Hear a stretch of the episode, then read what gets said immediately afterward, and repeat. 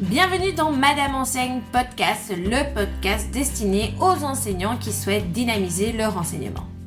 Je suis Aude, prof de maths et passionnée du numérique. Dans ce podcast, tu trouveras des conseils et des astuces basés sur mon expérience pour t'aider à dynamiser ton enseignement.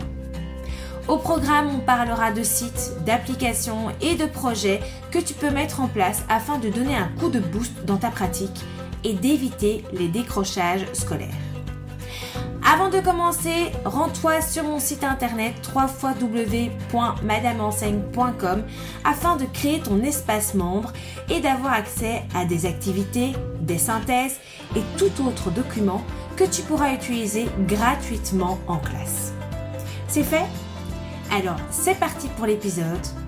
Bonne écoute Hello et bienvenue dans ce nouvel épisode de podcast. Podcast que j'ai mis un peu de temps à enregistrer et à trouver en fait le sujet que j'allais aborder. Parce qu'avec la fin d'année, je t'avoue que je suis un peu plus focus sur ma période de révision, sur la préparation en C1D, sur comment je m'organise pour être proactive dans ma fin d'année, etc., etc. Bref, la pression de l'enseignant en fin d'année scolaire. Mais un sujet que je voulais aborder avec toi, c'est comment gérer une nouvelle école quand on a déjà quelques années d'ancienneté ou alors justement quand on est jeune enseignant et que on vient d'être diplômé et qu'on va rentrer dans une école pour la première fois. Dans cet épisode de podcast, je vais te donner mes trucs et astuces qui sont basés sur mon expérience. Alors, il est vrai qu'entamer une nouvelle année scolaire dans une nouvelle école, ça peut être une source d'angoisse et de stress, puisqu'on arrive dans une école qui a normalement déjà une équipe pédagogique qui fonctionne bien, on a déjà des collègues qui ont des affinités et qui matchent bien ensemble au niveau du travail, et toi tu débarques et voilà, ben, tu connais personne, tu ne sais pas qui vont être tes collègues directs et ça peut vite être une situation où tu vas être un peu mal à l'aise. Pour ma part, comme j'en ai déjà parlé, j'ai travaillé de septembre 2013 à juin 2020 dans une école à Scarbeck. J'ai fait mes premières armes là-bas, donc j'ai débarqué dans cette nouvelle école où je ne connaissais personne et j'ai pas du tout agi de la même façon qu'avec ce changement que j'ai eu il y a deux ans. Alors pour ma part, comme je t'en ai déjà parlé, j'ai travaillé de septembre 2013 à juin 2020 dans une école à Scarbeck. Et puis ben, je dois bien avouer que je n'y trouvais plus ce petit quelque chose qui faisait que je me levais avec l'envie d'aller travailler, ce que j'avais quand même depuis 5-6 ans, j'étais vraiment très motivée à aller dans mes classes. Et là, les, les deux dernières années, je dois dire, j'étais plus du tout motivée. Je me levais avec les pieds de plomb. Ça m'embêtait plus qu'autre chose d'avoir le trajet, parce que le trajet est assez conséquent de Waterloo à Scarbeck.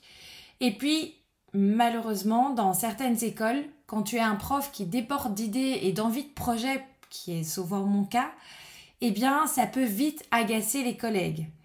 Parce que sans le vouloir, parce que c'est clairement pas ton but de départ quand tu as plein d'idées et plein d'envies de projet, c'est tu vas mettre en avant le fait que les autres collègues ne s'impliquent pas au-delà de leur classe.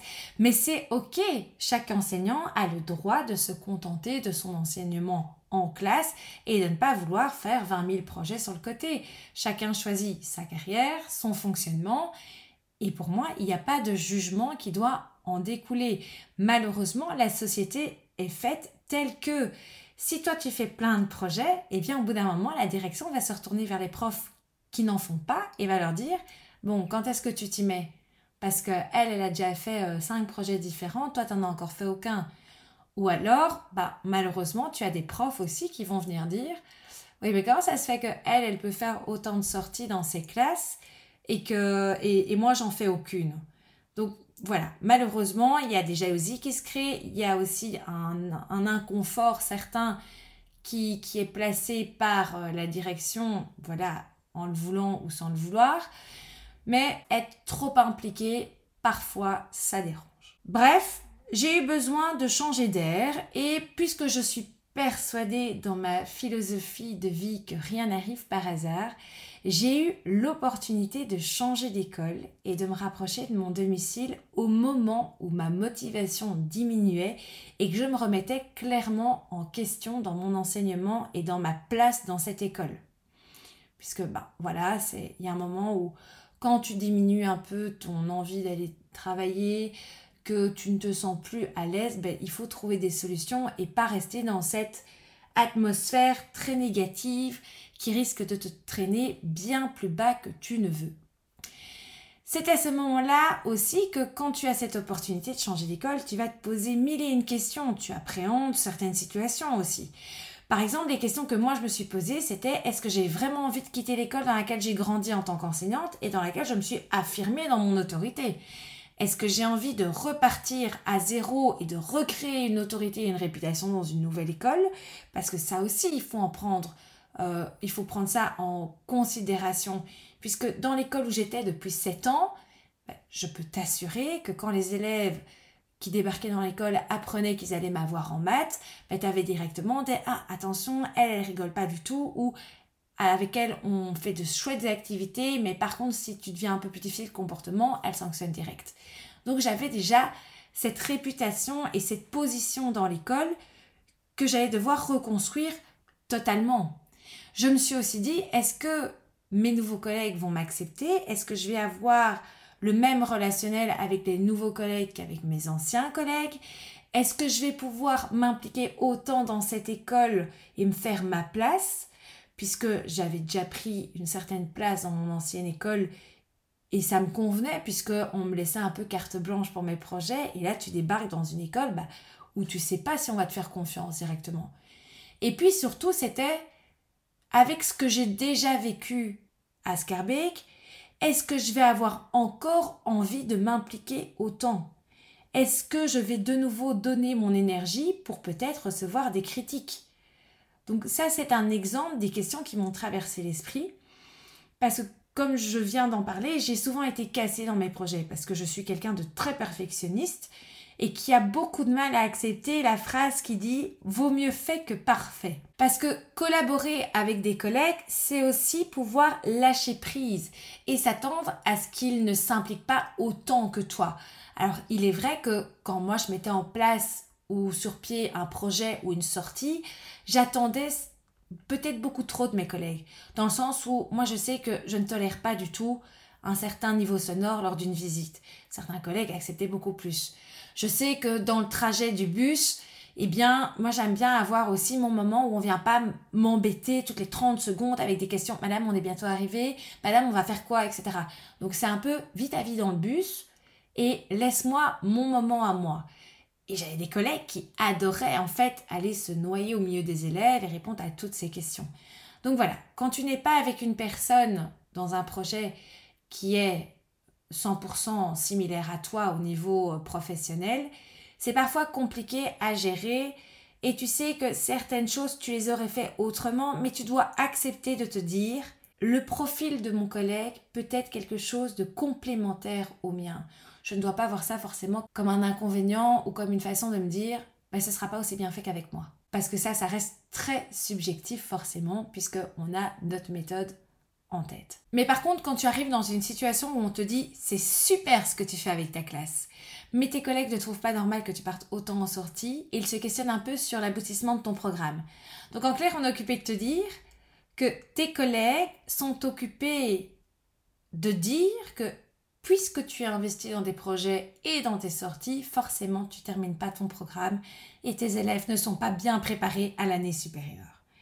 Et c'est à ce moment-là que tu sais que cette façon d'être un peu négative de la part de tes collègues, ça te montre que tu n'es plus du tout à ta place dans une école. Bref, c'est ce que moi j'ai ressenti. Je parle évidemment de mon expérience. Et quand j'ai débarqué dans une nouvelle école après 7 ans d'enseignement derrière moi, c'était compliqué. Mais à l'heure actuelle, je ne regrette absolument rien. Je viens de passer deux années dans une école de Waterloo dans laquelle mes collègues étaient bienveillants, gentils et accueillants. Je n'ai pas eu de ressenti négatif de la part de cette équipe pédagogique qui m'a vu débarquer il y a deux ans. Le climat de travail était serein et je n'éprouve aucun sentiment négatif lorsque je me lève pour aller travailler. Je suis même impatiente d'aller travailler. Je, quand j'ai mon horaire comme ça, que je sais que je commence à, à 14h, bah, je suis déjà prête à midi en mode, allez c'est bon, euh, faut pas que j'oublie quelque chose, j'ai tout préparé, j'ai fait ci, j'ai fait ça, enfin bref, je suis vraiment dans cette optique où j'ai retrouvé ma motivation. J'ai trouvé cet équilibre qui me correspond. C'est probablement lié aussi à ma vie de famille, je vais pas le cacher, mais je m'y sens bien et je suis bien dans ma tête et au final dans mon état d'esprit. D'ailleurs, dans cette école, j'ai lancé un projet interdisciplinaire cette année. Après un an et demi, je me suis dit, tiens, je vais quand même essayer de me lancer dans un petit, un petit projet, mais en impliquant mes collègues. Et à ma grande surprise, mes collègues ont été directement réceptifs et ont accepté d'y participer. C'était mais un réel bonheur.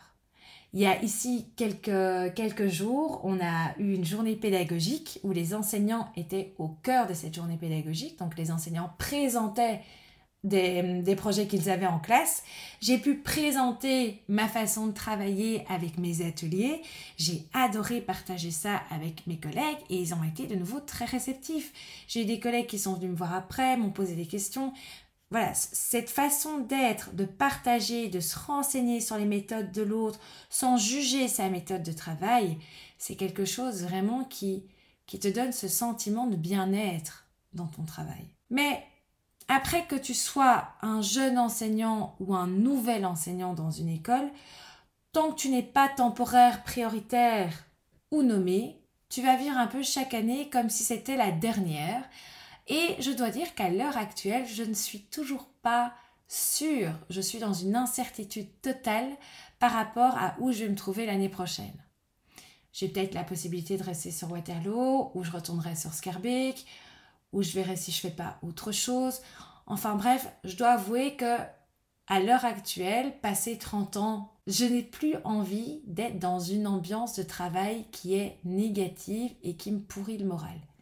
Je veux vraiment m'épanouir dans ce que je fais et probablement que j'ai toujours été à la recherche de quelque chose qui allait me motiver à me lever le matin et à avoir envie de travailler. Après quasiment une décennie d'enseignement quand même, j'y suis pas encore mais j'y suis presque, je ne suis nommée que pour une partie de mes heures. Ce qui implique en fait que je n'ai absolument pas la sécurité de l'emploi sur la totalité de mes heures. Après, on entend souvent Ah, l'enseignement, c'est un métier de planqué. Oui, bah écoute, euh, probablement que dans le privé, on est beaucoup plus vite en CDI que nommé dans l'enseignement. Mais je suis OK avec ça. Et au final, je, je suis sereine par rapport à tout ça. Pour ceux qui me connaissent personnellement, je suis plutôt une personne optimiste. Et donc, je vois dans toute situation une occasion de briller. Et donc, je me dis, au final, même si je ne sais rien, on verra ce que l'avenir me réserve. Et ça ne peut pas être plus mal. C'est que c'est écrit comme ça, c'est qu'il y a une raison derrière. Et donc, franchement, pour le coup, je ne suis pas du tout stressée. Mais du coup, quels sont les conseils en fait que je pourrais te donner lorsque tu débarques dans une école pour la première fois? Qu'est-ce que moi j'ai mis en place pour débuter une rentrée scolaire dans cette nouvelle école de façon sereine? Premièrement, la chose que j'ai faite, c'était de visiter le site de l'école. Sur ce site, tu vas trouver probablement, même avec grande certitude, si on ne te les a pas fournis lors de ton premier entretien, le règlement d'ordre intérieur de l'école, le règlement des études. Tu peux aussi découvrir les heures de début et de fin de cours, voir ce que l'école propose en termes d'options, en termes d'enseignement, quelle est la pédagogie qui est utilisée au sein même de l'école. Enfin bref, le site est une vraie source d'information c'est quelque chose que tu dois d'office faire avant même d'avoir posé un orteil dans l'école. Deuxièmement, utilise les réseaux sociaux pour cette fois pas scroller des heures sur Instagram ou sur TikTok, mais justement pour aller trouver le profil de l'école. Parce que certaines écoles sont sur les réseaux sociaux et elles montrent alors leurs activités, ce qu'elles organisent avec leurs élèves. Et donc, si tu recherches le profil de ta nouvelle école, tu vas pouvoir t'imprégner de leur énergie, de voir un peu ce qu'ils mettent en place. Donc quoi, tu vas pouvoir toi t'investir si tu le souhaites. Troisièmement, je te conseille de prendre contact. C'est-à-dire, si tu essayes de rentrer en contact avec un futur collègue de la même branche, ou peut-être si tu fais un remplacement, ben, prends contact avec la personne que tu remplaces éventuellement. Renseigne-toi auprès de la direction pour avoir un contact. Planifie soit un entretien téléphonique ou alors une rencontre au sein de l'école pour parler du fonctionnement de l'équipe. Puisque forcément, tu te doutes bien qu'en débarquant dans une école, ils ont sûrement un fonctionnement en, en branche, un fonctionnement au sein même de l'école. Et tout ça, ben, c'est mieux de, te renseigner au préalable pour pouvoir directement te fondre un peu dans, dans la masse, t'imprégner du moule pour ne pas arriver sur tes grands chevaux et débarquer avec ta méthode et peut-être justement ben, sans vouloir te mettre à l'écart. Ensuite, quatrièmement, je te dirais découvre. Participe aux activités découvertes pour les nouveaux enseignants qui sont programmés à la rentrée parce que ton école aura peut-être du coup un comité d'accueil des nouveaux enseignants. Ou alors ton école va organiser très rapidement un week-end prof. Eh bien, vas-y, fonce. Participe-y parce que grâce à ça, tu vas pouvoir apprendre à connaître l'équipe tout entière et pas seulement tes collègues de ta matière. Et tu pourras pourquoi pas te lier d'amitié avec tes nouveaux collègues. Parce qu'il est clair que rencontrer des gens dans un milieu professionnel ou dans un milieu hors professionnel eh bien c'est totalement différent. Et c'est à ce moment-là qu'on découvre les personnalités de chacun. Et je t'assure que pour avoir participé à certaines activités, dont des petits moments un peu apéro avec mes collègues, c'est à ce moment-là que je me suis dit, mais en fait, je suis entourée de personnes qui sont exceptionnelles et qui sont bienveillantes et qui sont gentilles, qui sont drôles. Et ça m'a vraiment donné envie de passer plus de temps en salle des profs, ce que je faisais de moins en moins dans l'école précédente. Et enfin, mon cinquième conseil, c'est la positive attitude. Reste positif, quoi qu'il arrive, et vois dans chaque situation une opportunité que tu dois vivre à 100%. Tu ne sais pas de quoi demain est fait, tu ne sais pas comment va se passer l'année d'après, alors profite de chaque instant. Ne regrette rien à la fin de l'année. C'est vraiment quelque chose que tu, tu, dois en faire une philosophie de vie. C'est-à-dire, si on te propose une activité, vas-y, fonce. N'hésite même pas on te demande d'accompagner, accompagne, participe. Voilà, c'est ici cette année, je dois dire que les activités ont repris après le Covid. Il y a certaines activités où j'ai pas pu être présente à cause de mon horaire. Et ça, c'est peut-être un de mes regrets, c'est de ne pas vraiment avoir participé à la vie scolaire en tant que telle cette année. Et si j'ai la chance de rester dans cette école l'année prochaine, il est clair que je m'y mettrai à fond et que je participerai au maximum d'activités. Voilà, cet épisode est un petit épisode de podcast, mais en tout cas, je trouvais ça super important de partager cette expérience, de partager ces conseils, parce que il faut parfois dédramatiser le changement et pouvoir simplement le prendre comme une vraie opportunité. Et quand on est jeune enseignant, qu'on sort de l'école, ce sont des conseils qu'on ne reçoit pas forcément. Et c'est une erreur que moi j'ai faite quand j'ai débarqué dans ma première école. Je n'ai pas participé à tout ça, je suis restée très, euh, très seule parce que, en fin de compte, je dois dire que j'ai un tempérament plutôt solitaire, plutôt indépendant. Et du coup, ben, me mêler à une masse de collègues, j'avoue que ça ne me met pas vraiment à l'aise. Je ne suis pas euh, hyper sociale. Dans un premier abord, d'ailleurs, toutes mes amies me l'ont toujours dit, d'un premier abord, euh, oh, t'es, une personne super froide. Mais quand on apprend à te connaître, c'est là qu'on voit que tu te dérides un peu, c'est plutôt, on s'amuse bien. Mais voilà, je sais, et c'est quelque chose sur, que, je travaille beaucoup, c'est la première image et la première impression que je donne. Et donc quand j'ai débarqué dans cette nouvelle école à Waterloo, j'ai vraiment fait un travail sur moi en me disant, allez, on se met dans un move, dans une ambiance de on est ouvert à l'autre et on a envie d'apprendre. Je me suis fait violence, je l'avoue, moi qui n'aime pas trop euh, débarquer et commencer à parler à tout le monde, je l'ai fait et ça ne m'a apporté que des choses positive. Si cet épisode t'a plu, n'hésite pas à t'abonner sur les différentes plateformes de streaming et de mettre les 5 étoiles à ce podcast. On se retrouve dans un prochain épisode. J'essaye de ne pas mettre autant de temps pour en enregistrer un autre, mais la fin d'année arrive et donc normalement je devrais quand même avoir un peu plus de temps devant moi. Je te dis à très bientôt pour un prochain épisode. Salut